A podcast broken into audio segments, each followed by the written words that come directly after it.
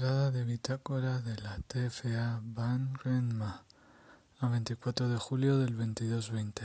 Oficial de nave Hans Elizondo. Hoy hemos recibido dos audios. Uno el normal de Jun Sim.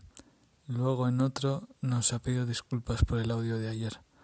Dice que nos lo volverán a mandar en cuanto sea posible. El audio principal no decía mucho, solo era como un recordatorio de nuestras siguientes etapas la cual ya hemos discutido, está muy alterada con todo esto.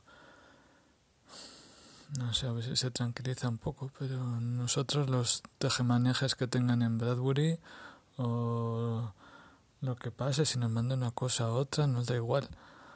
Nosotros tenemos un trabajo que hacer y, y, y ya está. No, no se nos ha perdido nada pensando en que si esto, lo otro. Menos mal que por lo menos está guay que se lo toma con filosofía y sentido común. Fin de entrada.